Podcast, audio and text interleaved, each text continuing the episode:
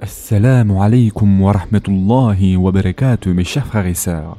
Aujourd'hui, Inch'Allah, nous allons continuer avec les clés du bonheur et nous allons voir que la bienfaisance envers les créatures d'Allah par la parole, par l'action et toutes sortes de bons comportements, c'est aussi donc une clé du bonheur. Et en effet, mes chers frères et sœurs, parmi les causes qui font disparaître le souci, l'amertume et l'angoisse, il y a le fait d'être bienfaisant envers autrui par la parole et l'action, ainsi que toutes sortes de choses convenables. Tout cela est synonyme de bien et de bienfaisance. Par elle, Allah éloigne du bon croyant, comme de l'incroyant dévergondé, les soucis et les amertumes. Néanmoins, le croyant est le seul à obtenir la plus grande part.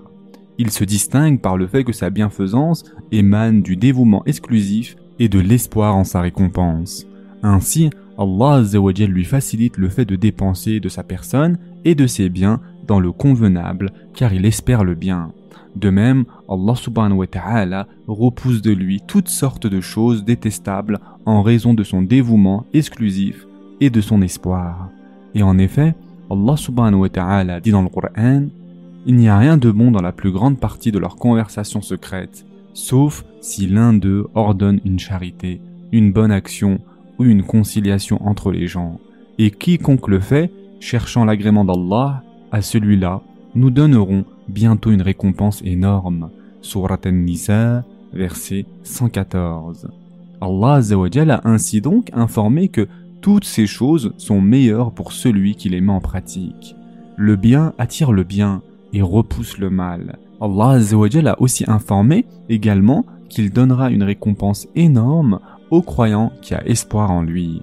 La dissipation du souci, de l'amertume, des troubles et autres font partie de cette énorme récompense. Nous allons aussi voir, mes chers frères et sœurs, que le fait de s'occuper d'une œuvre ou d'un savoir parmi les savoirs utiles fait également partie des causes qui repoussent l'angoisse liée à la tension des nerfs et à la préoccupation du cœur par certains troubles.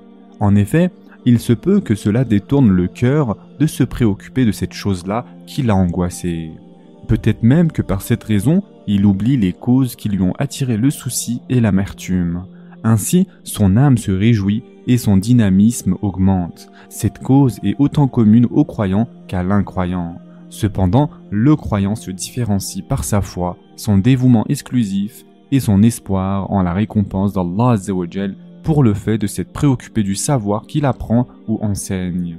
Il pratique le bien qu'il connaît, s'il s'agit d'une adoration, elle est alors considérée comme telle, et s'il s'agit d'une activité ou d'une habitude mondaine de ce bas monde, alors il la fait accompagner d'une intention vertueuse et l'utilise pour obéir à Allah Cela éloigne les soucis, les amertumes et les peines.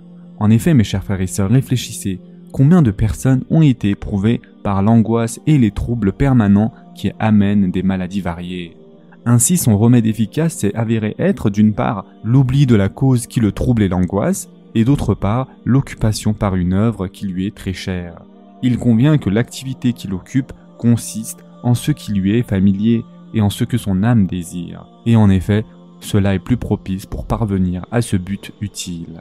Mes chers frères et sœurs en islam, il existe un autre moyen qui refoule le souci et l'angoisse, il s'agit du fait de concentrer toute sa pensée sur l'activité du jour ainsi que le fait de cesser de se préoccuper de l'avenir et de la peine éprouvée concernant le temps révolu. C'est pour cela que le prophète sallallahu alayhi wa sallam cherchait refuge auprès d'Allah contre le souci et la peine. Et en effet, cela est évoqué dans le récit prophétique rapporté par Bukhari selon Anas ibn Malik dans lequel le prophète sallallahu alayhi wa sallam a dit Ô oh Allah, je cherche refuge auprès de toi contre le souci, la peine, l'incapacité, la fainéantise, l'avarice, la lâcheté, la lourdeur de la dette et la domination des hommes. Et ce hadith, comme nous l'avons dit, a été rapporté par Bukhari. Et donc, mes chers frères et sœurs, la peine concerne donc les choses passées vis-à-vis desquels il est impossible de revenir ou de changer quoi que ce soit. Quant au souci, il concerne ce qui est engendré par la crainte de l'avenir. Ainsi, le serviteur devient l'enfant de son jour. Il rassemble son sérieux et son effort dans la réforme de son jour et de son temps présent. En effet, le fait de diriger son cœur vers cela amène obligatoirement à parachever ses œuvres et conduit le serviteur à se consoler du souci et de la peine. Le prophète sallallahu invoquait Allah par une invocation quelconque ou orientait sa communauté vers une invocation. Il agissait de telle sorte pour inciter au sérieux et à l'effort afin d'une part de concrétiser son invocation pour y parvenir et d'autre part de délaisser ce pourquoi il a invoqué Allah afin d'en être épargné. En effet, l'invocation est liée à l'œuvre. Ainsi, le serviteur fait des efforts pour parvenir à ce qui lui est bénéfique dans sa religion et sa vie mondaine. De même, il implore son Seigneur afin de réussir à parvenir à son dessein et implore son aide pour cela.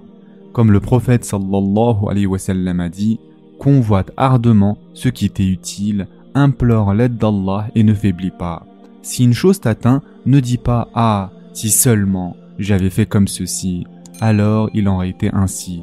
Mais dis plutôt C'est ainsi qu'Allah l'a décrété. Et ce qu'il a voulu, il l'a fait. En effet, les termes si seulement ouvrent la porte à l'action du diable, et ceci a été rapporté par Muslim.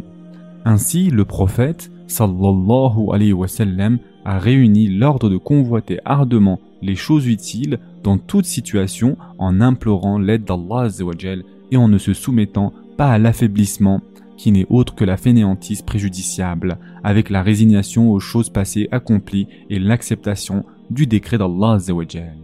De même qu'il a scindé les affaires en deux parties. Une première partie pour laquelle il est possible au serviteur de réaliser des efforts afin d'obtenir ce qu'il souhaite en partie, voire en totalité, ou d'amoindrir un mal, voire de le repousser totalement. Concernant cette partie, le serviteur use toutes ses forces et implore l'aide de celui qu'il adore. Pour ce qui en est de la seconde partie, il est impossible au serviteur d'atteindre ce à quoi il aspire. Ainsi, il se tranquillise à son égard, agréé et se soumet. Il n'y a aucun doute qu'adopter ce principe est vecteur de joie et dissipe le souci et l'amertume. Ce sera tout pour aujourd'hui. En attendant, prenez soin de vous mes chers frères et sœurs et à très prochainement, Inch'Allah.